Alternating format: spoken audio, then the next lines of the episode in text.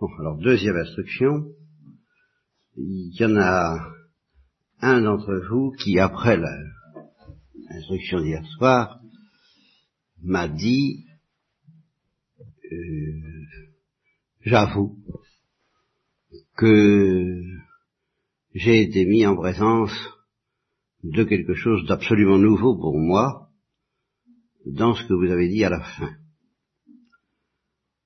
à propos d'être aimé de Dieu. C'est-à-dire que aimer le Christ, aimer Dieu, j'ai une petite idée de ce que ça peut vouloir dire et même euh, une petite idée suffisante pour euh, mobiliser mon existence, mobiliser mes efforts, mobiliser toute ma vie en un sens dans la direction de ce qu'on peut appeler chercher Dieu. Mais alors là, l'idée d'être aimé de Dieu, c'est quelque chose d'absolument inconnu au bataillon. Inconnu pour moi. Insoupçonné.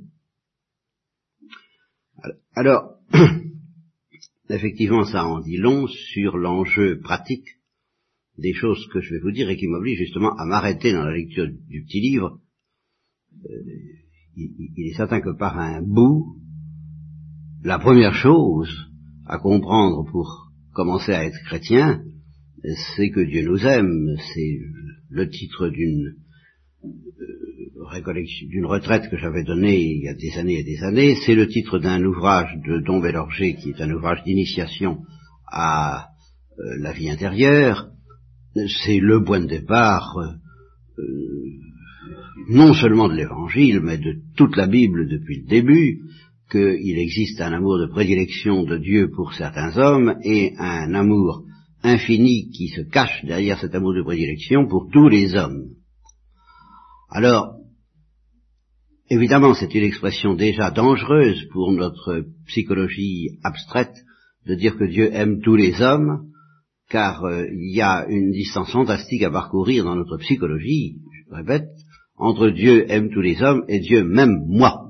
Et c'est justement pour que nous n'ayons pas la tentation trop grande de noyer cette idée que Dieu m'aime, moi, dans l'idée que Dieu aime tous les hommes, que Dieu en choisit quelques-uns qu'il aime d'une manière privilégiée, de façon à pouvoir dire à chacun euh, cet amour privilégié que j'ai manifesté pour Israël, pour la Sainte Vierge, pour Thérèse de l'Enfant Jésus, pour le Padre Pio, pour tel et tel, pour Mère Teresa, pour tel et tel saint, c'est cet amour-là que j'ai pour toi même si je ne t'en donne pas à tes yeux autant que, euh, tu voudrais et que d'ailleurs tu ne supporterais probablement pas, euh, c'est cet amour, ce même amour euh, unique, exclusif, jaloux, possessif en un sens, convoitant ta, ta, misère et ta détresse et ta confiance, c'est cet amour-là que j'ai pour toi.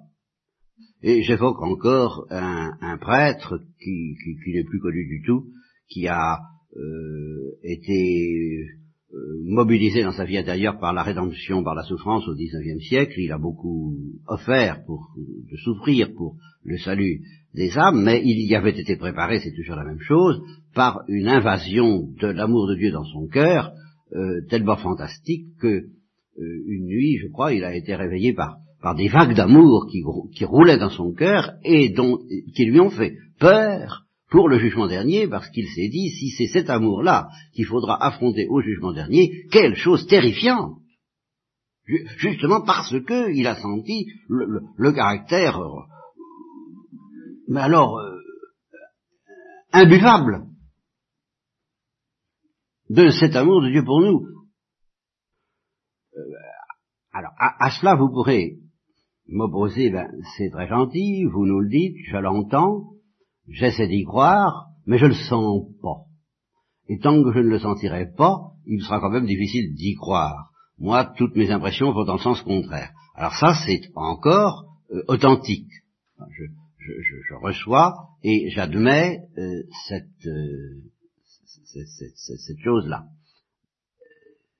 C'est là que je suis obligé de, de reconnaître que le petit livre peut présenter quelques aspects dangereux, parce que si on s'imagine que c'est en pratiquant le petit livre qu'on arrivera à comprendre que Dieu nous aime, alors, euh, alors à supposer qu'on ne l'ait pas compris du tout, qu'on n'en ait pas la morse. Alors ça, je suis pas sûr. Euh, je, n'exclus pas que parmi les efforts à faire pour comprendre que Dieu nous aime, il, y ait des efforts d'humilité un peu dans le sens du petit livre, je, n'exclus pas ça, mais je suis certain qu'il n'y a pas que ça, et qu'est-ce qu'il y a d'autre? Bon. Alors ici, un petit peu de théologie, je, vous en demande pardon, c'est ma manière à moi de dire les choses, je ne peux pas faire autrement. Euh, il y a des moments où je suis tenté d'assimiler l'humilité à une vertu théologale, tellement cette euh, vertu d'humilité est euh, proche des profondeurs les plus fantastiques de la vie théologale, la foi, l'espérance et la charité. Par conséquent, euh,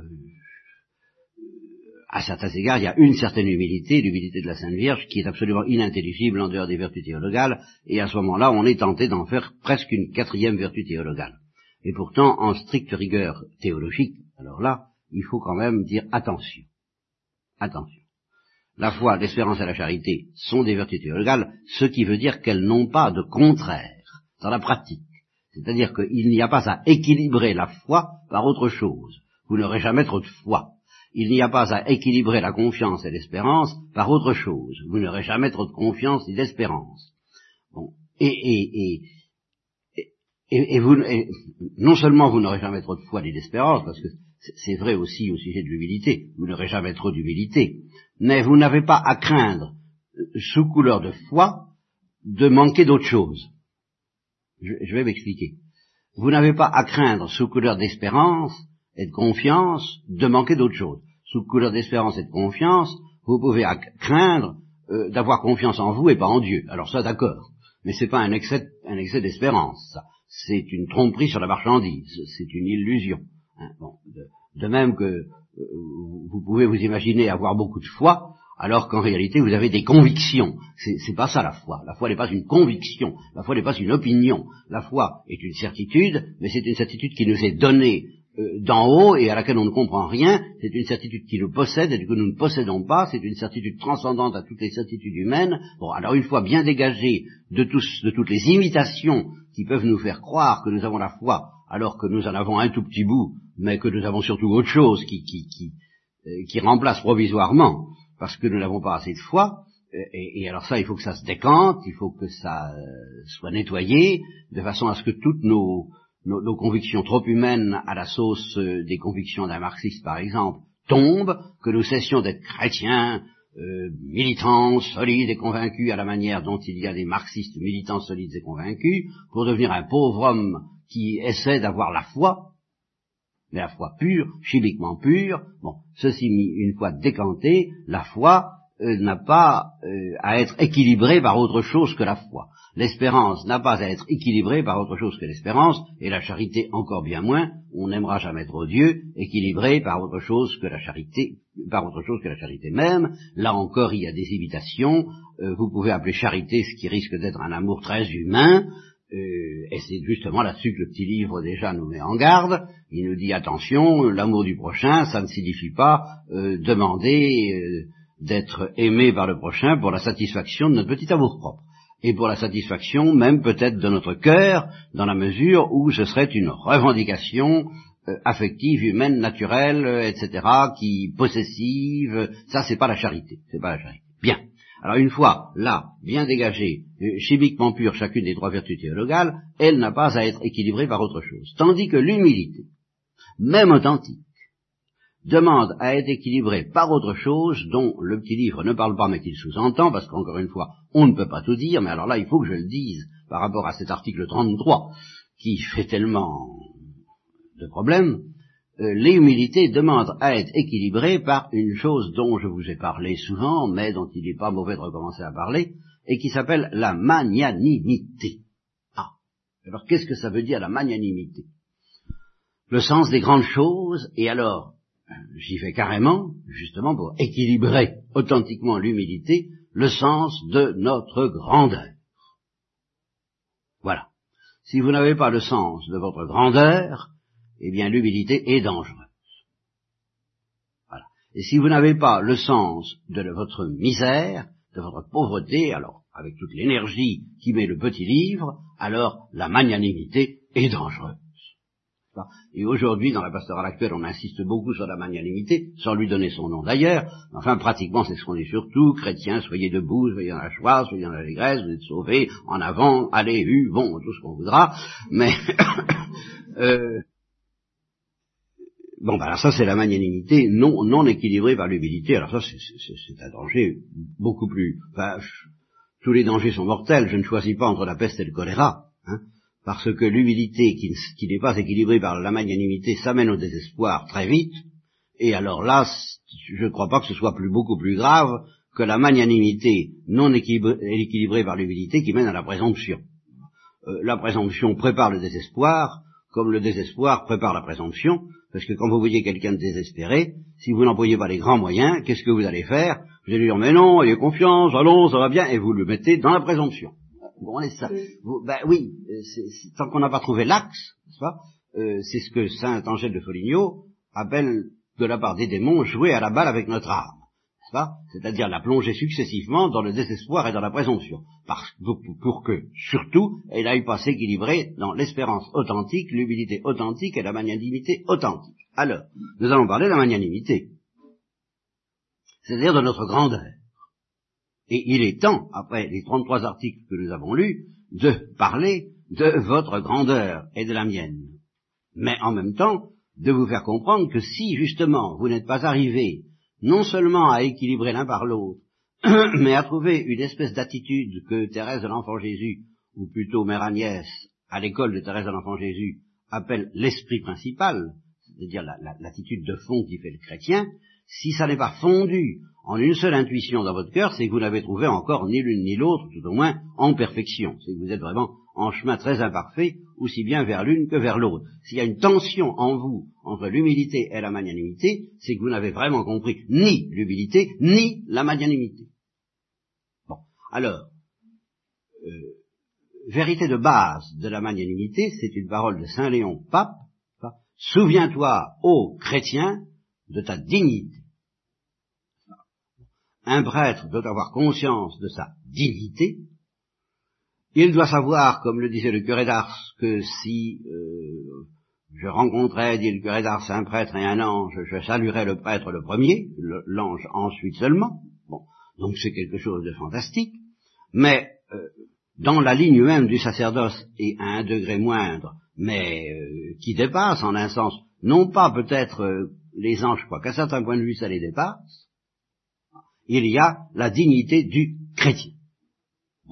Alors la dignité du chrétien, en tant qu'elle dépasse même la dignité des anges, ça je ne vais pas vous en parler aujourd'hui parce que ça c'est déjà très calé. Si déjà vous pouviez comprendre la dignité d'une âme en état de grâce, simplement ça, d'une âme habitée par Dieu, si cette dignité pouvait vous, vous fasciner, alors à ce moment-là, euh, j'aurais gagné le, but de cette instruction et de cette récollection, et alors vous pourriez vous plonger dans l'humilité euh, sans crainte et en comprenant bien que justement cette dignité même vous plonge dans l'humilité, comme l'humilité authentique euh, ravive en vous le sentiment de votre dignité.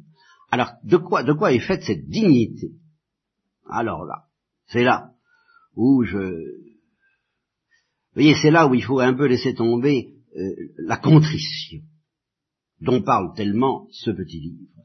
Parce que une fois liquidés nos péchés, euh, et, c'est justement un effet de nos péchés dont il faut avoir la contrition, c'est de nous obscurcir l'esprit, euh, non seulement au sujet de notre horreur, car nous sommes horribles, et le péché nous cache que le péché est horrible, le péché s'arrange pour qu'on ne voit pas à quel point nous sommes horribles, mais en même temps le péché nous cache notre beauté.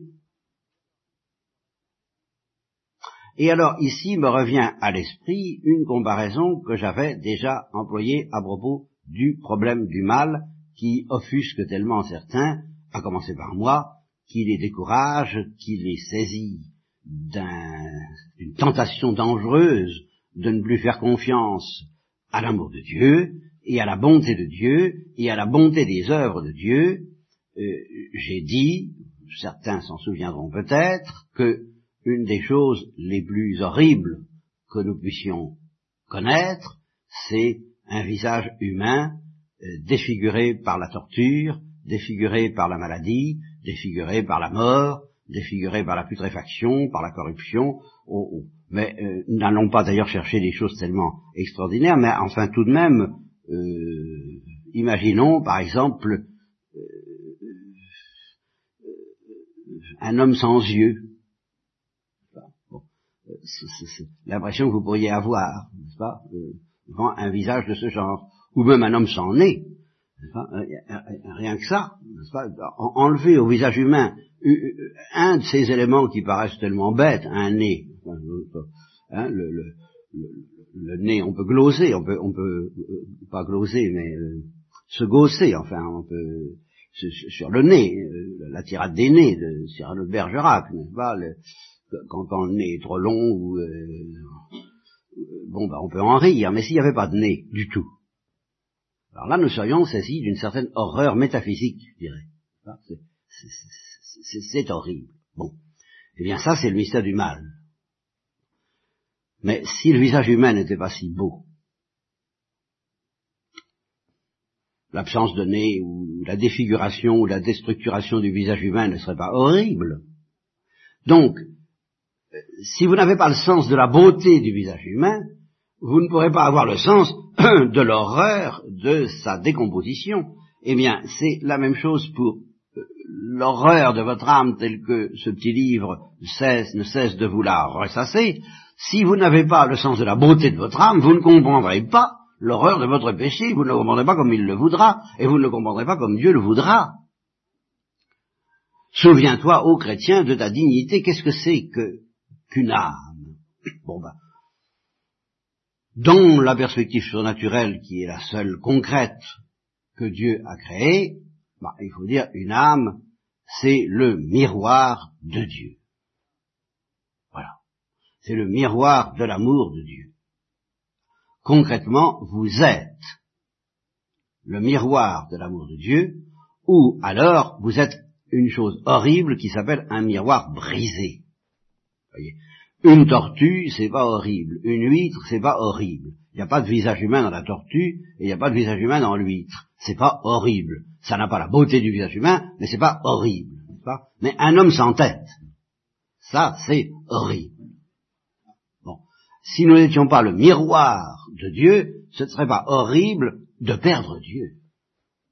Mais c'est justement parce que nous avons cette dignité redoutable et magnifique d'être destiné à être le miroir de Dieu que le, moindre souffle qui sur les eaux ternit cette transparence, cette pureté, cette splendeur, cet éclat euh,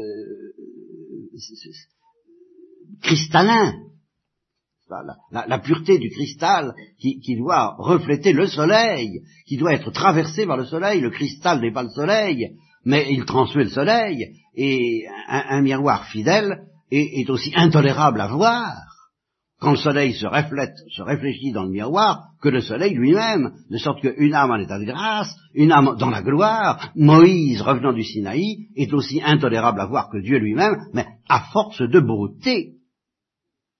C'est cette beauté que nous sommes destinés à avoir, et c'est cette beauté que nous ne perdons jamais, hélas, en un sens, même quand nous avons perdu Dieu, à savoir que nous restons capables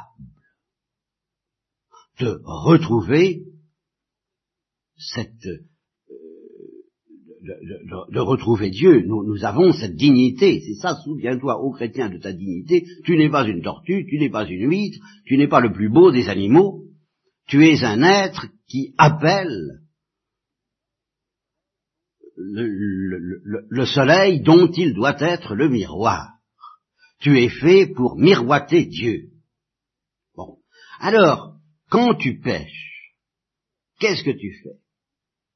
Eh bien, tu fais, euh, je ne sais pas si je vais trouver la comparaison aussi saisissante que, je le voudrais, mais vous êtes comme, première comparaison grossière, comme un, avion magnifique, euh, euh, fait, qui, est doté de, deux grandes ailes comme l'albatros de Baudelaire, qui est fait pour voler, qui néglige cette dignité et qui s'intéresse à la carrosserie.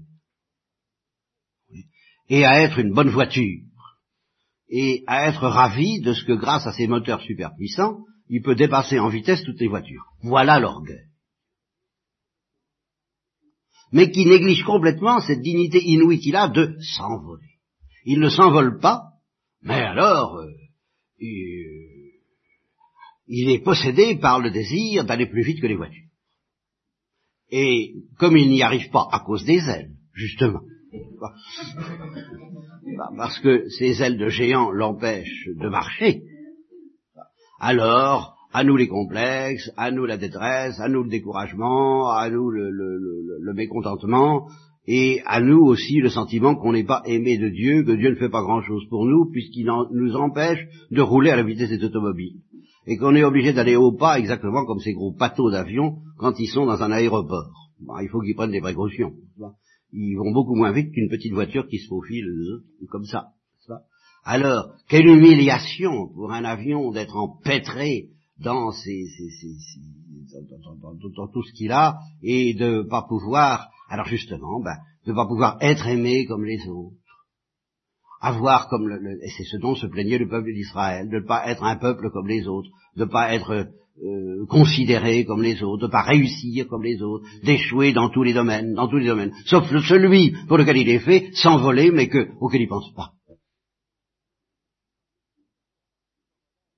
Alors n'oubliez jamais ce corollaire de l'amour propre que dénonce le petit livre, c'est que euh, en étant euh, si inquiet de toutes ces choses pour lesquelles il vous demande de vous mettre à la dernière place, vous oubliez la splendeur de ce qui vous sera donné immédiatement si vous acceptez la dernière place dans le domaine où vous voudriez bien avoir au moins l'avant-dernière pour les plus modestes. Hein pas? Bon. Et, et, secrètement la première dans votre inconscient, quelles que soient vos protestations. Je n'en demande pas tant, mais si justement vous abandonniez vos prétentions dans ce domaine humain, trop humain, alors vous découvririez, euh, mais du sein même de votre péché, car ici intervient aussi le paradoxe de la rédemption, et c'est là où je suis un petit peu découragé de, de parler de toutes ces choses, parce qu'il y aurait trop à dire à la fois, parce que non seulement, non seulement il faut renoncer à, toute grandeur humaine, trop humaine, pour connaître la grandeur euh, divine d'être l'ami de Dieu, donc pas seulement d'aimer Dieu, mais d'être aimé par lui, parce qu'enfin, qu'est-ce que c'est que Dieu dans la comparaison de l'avion que je prends là? C'est que justement, il n'est pas question de démarrer avec un moteur. C'est un, un, avion, c'est un, je sais pas comment ça s'appelle, c'est un planeur. Nous, nous, sommes des planeurs, nous ne sommes pas des avions à moteur, nous sommes des planeurs. Et c'est le vent qui va nous faire décoller. on a peut-être besoin d'être traîné par un avion à moteur, et c'est justement là que les créatures peuvent jouer un rôle décisif, même de ce point de vue, et qu'il ne faut pas cracher dessus à ce moment-là, hein, parce qu'on peut être entraîné par une créature de façon à ce qu'elle nous fasse décoller. Mais qu'est-ce qui nous fait décoller vraiment et qu'est-ce qui nous maintient dans l'air? C'est le vent, c'est le souffle, c'est l'amour dont Dieu nous aime. Et l'amour dont on aime Dieu quand on plane, c'est pas un amour qui vient de nous, c'est tout simplement la réponse de notre cœur à ce vent qui nous soulève. Et alors, se, dire, comme ça m'a été dit hier soir, ben, je sens ce que c'est que d'aimer Dieu, mais je ne sens pas ce que c'est que d'être aimé de Dieu, c'est dire, je sens ce que c'est que de voler vers, Dieu, mais je ne sens pas le souffle qui m'y pousse. Ah, c'est navrant. Bon, alors, euh, non seulement cela, non seulement donc, il faudrait apprendre à se désintéresser d'être une bonne voiture, de rouler vite et d'avoir toutes sortes d'avantages humains afin de connaître cet avantage unique, exclusif, radical, dont Dieu est extrêmement jaloux, être capable de s'envoler vers l'amour dont Dieu nous aime. Voilà, être capable de s'envoler vers l'amour dont Dieu nous aime, soulevé par l'amour dont Dieu nous aime, et ce qui suppose de notre part une activité extrêmement énergique et intense, et non pas une passivité, je l'ai dit cent fois, l'activité énergique et intense de l'accouchement sans douleur, dans laquelle, pour laisser faire la nature, il faut travailler. Travailler pour être souple. pas travailler pour remplacer le vent. Mais ici, je vais pas recommencer, c'est tout de même effrayant que j'en sois revenu encore à revenir à la planche à voile et à tous les efforts qu'il faut faire pour que le vent puisse s'engouffrer et qu'on puisse sentir le vent. Eh ben, faut travailler pour ça. Mais faut travailler non pas pour remplacer le vent, par un petit moteur. Il faut travailler au contraire à envoyer promener tous les moteurs, et puis après, à prendre le vent. Travailler pour prendre le vent. Travailler pour prendre l'amour de Dieu travailler pour capter cette émission, comme on capte une émission radio, dont toutes les comparaisons peuvent servir, de façon à se laisser envoler par Dieu. Et alors, le, paradoxe euh, que j'ai au fond de l'esprit est toujours à propos de ce petit livre. Parce que ce petit livre, je vous l'ai dit, mêle l'humilité éternelle de la Sainte Vierge et des bienheureux, l'humilité du ciel, à l'humilité provisoire et amère euh, de la, des pécheurs que nous sommes sur la terre, qui doivent non seulement se reconnaître comme euh, un, néant soulevé par l'amour de Dieu, un, néant miroir de Dieu, un, néant emporté dans l'amour de Dieu, mais qui doivent se reconnaître un miroir brisé, un miroir souillé, un miroir infect, un miroir putréfacté, si j'ose dire, eh bien, cette euh, humilité-là, à première vue, elle est plutôt gênante elle est plutôt gênante. On dira, bah oui, pour comprendre ma dignité et ma pauvreté de miroir, il vaudrait mieux que ce miroir ne soit pas brisé. Eh bien, le paradoxe de la rédemption, c'est que non. C'est que non. C'est que cet accablement dans lequel nous plonge le petit livre en nous disant vous êtes la plus infecte des créatures et vous devez essayer de vivre comme étant la plus infecte des créatures, comme n'ayant droit à rien, les autres créatures ayant droit à tout, comme vous mettant à dernière place parce que vous avez mérité par vos péchés et il y a toujours un moyen de se dire que vos péchés sont plus graves que ceux des autres, parce que s'ils avaient été à votre place, s'ils avaient reçu les grâces que vous avez reçues, les autres auraient fait mieux. Et ça, c'est, euh, je dirais presque relativement facile. C'est relativement facile à condition de faire ce petit exercice euh, qui consiste surtout pas à vous comparer à vos voisins. Parce que alors là, ça devient très difficile mais il faudrait prendre l'habitude, au point de vue de la méditation, de vous comparer aux criminels, les vrais. Je n'irai peut-être pas jusqu'au bourreau des camps de concentration, encore que, encore que, il me vient une petite histoire à l'esprit que je vous sors comme ça parce que, bref, elle me vient à l'esprit et qu'elle mérite d'être répétée, surtout si elle est vraie. Euh, j'ai un doute de 1%, je crois qu'elle est vraie à 99%, elle est citée dans un ouvrage que je viens de recevoir, peu importe lequel, et il s'agit, je crois, la source, c'est le pasteur Wurmbrand.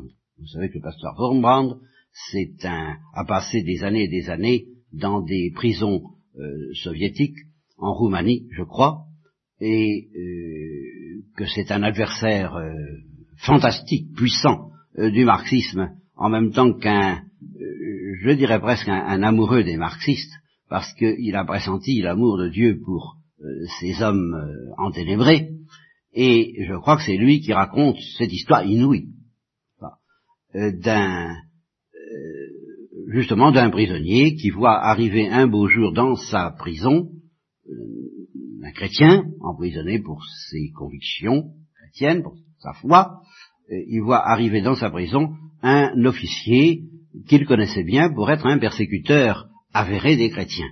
Et cet officier est emprisonné comme lui.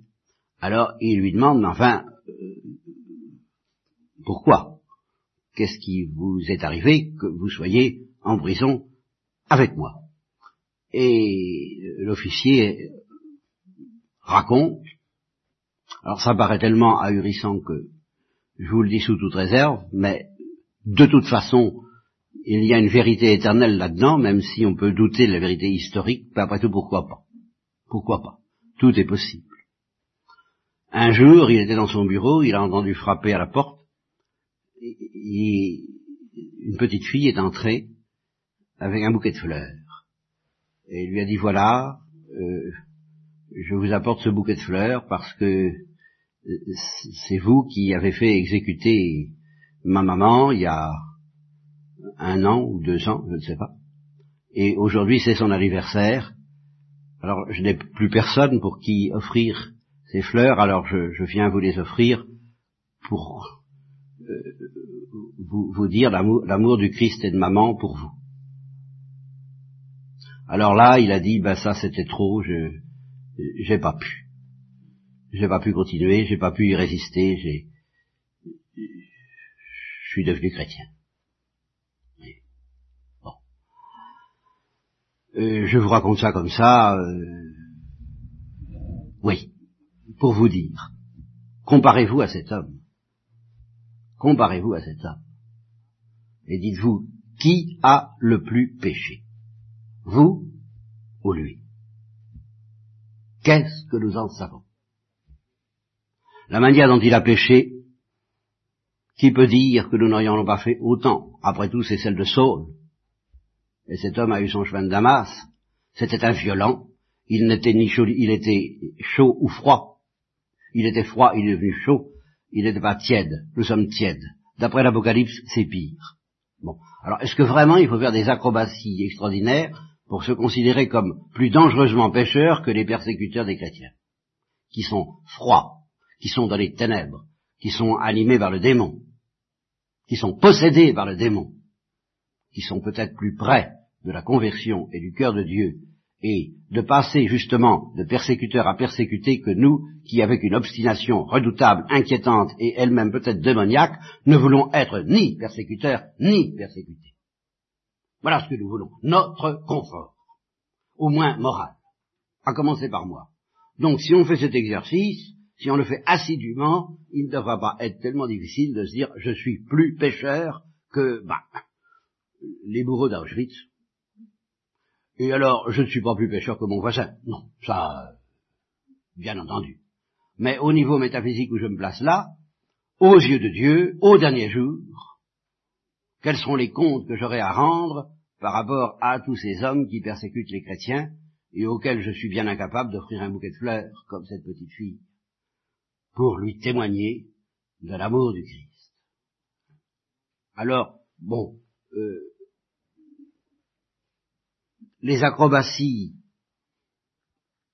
apparemment artificielles que ce petit livre nous propose peuvent devenir extrêmement sérieuses et profondes si nous, les transposons au plan métaphysique et si au lieu de nous comparer à nos voisins, où ça marche généralement très difficilement, de se dire qu'on est pire qu'eux, eh bien, on se compare carrément à des assassins. Et en se disant, eh bien, euh, si j'avais assassiné, vraiment assassiné, euh, je la ramènerais peut-être moins. J'aurais peut-être moins d'exigences. Je réclamerais moins qu'on me rende justice je réclamerais moins qu'on me respecte, j'accepterais peut-être davantage d'être la souillure du monde, je serais peut-être plus près du cœur de Dieu. Voilà. Eh bien, faites, faites cet exercice. Et demandez non pas d'assassiner quelqu'un, euh, demandez au contraire la grâce, que Dieu ne soit pas obligé de vous faire assassiner quelqu'un pour vous faire comprendre. Car à la limite, on en est là.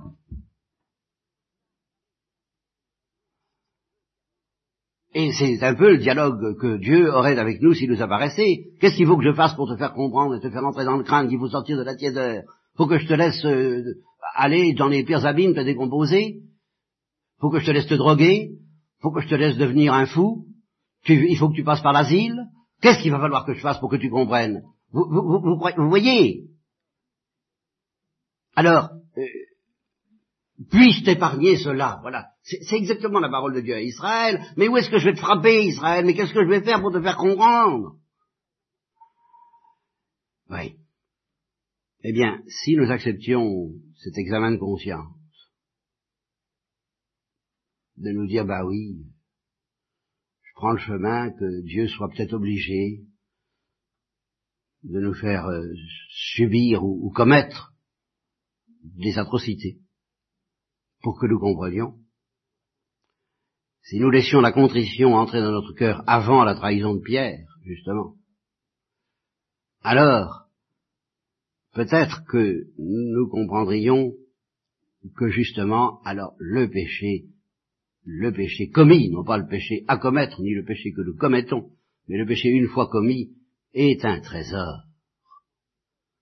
C'est justement peut-être un de nos plus grands péchés, de nous dire ah si je pouvais aller à Dieu sans avoir péché, alors que à la lumière de ce que je viens de nous de ce que je viens de vous dire, c'est peut-être notre meilleure chance de comprendre que nous sommes aimés de Dieu, que de nous laisser accabler un peu par les péchés que nous avons commis, que nous essayons d'être dans la,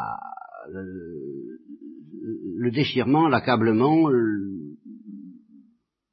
la contrition en un mot, qui, dev, qui, qui, qui, a accablé un Jacques Fesch, qui, qui accable quelques persécuteurs dès qu'il se convertit, et qui, en même temps, c'est extrêmement frappant, quand il s'agit de grands pécheurs qui se convertissent, ils ne s'attardent pas tellement longtemps sur leurs péchés, parce que, au, au sein de l'accablement euh, fantastique qui est le leur, et de l'écrasement qu'ils subissent, ils découvrent tellement l'amour de Dieu qu'à ce moment-là, ils en oublient d'avoir péché, et ils crient avec l'Église, heureuse faute.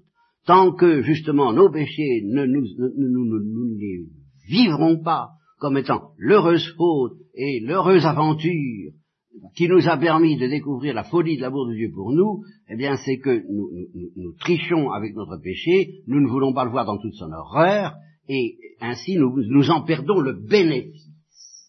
Car il y a, je répète, un bénéfice du péché qui serait précisément de nous mettre en position d'assassin en cours d'assises ou d'assassin dans, dans, dans, le jugement éternel de Dieu. Ah, comme ce serait bon de pouvoir nous écraser comme les, les, les pêcheurs de l'archimandite Spiridon, et puis de, de découvrir à cette faveur, mais c'est la parabole d'hier soir. Je ne suis plus digne d'être appelé ton fils. À ce moment-là, le Vaugras, la tendresse du Père se déchaînerait sur nous. Tant que nous n'avons pas expérimenté que la tendresse du Père se déchaîne sur nous, c'est que nous n'avons pas accepté de découvrir la, la détresse de notre péché comme l'enfant prodigue. Et tout en étant l'enfant prodigue, nous essayons de nous en sortir quand même en se disant, oh bon, je reviendrai un jour, c'est pas si grave. Et voilà ce qui nous perd.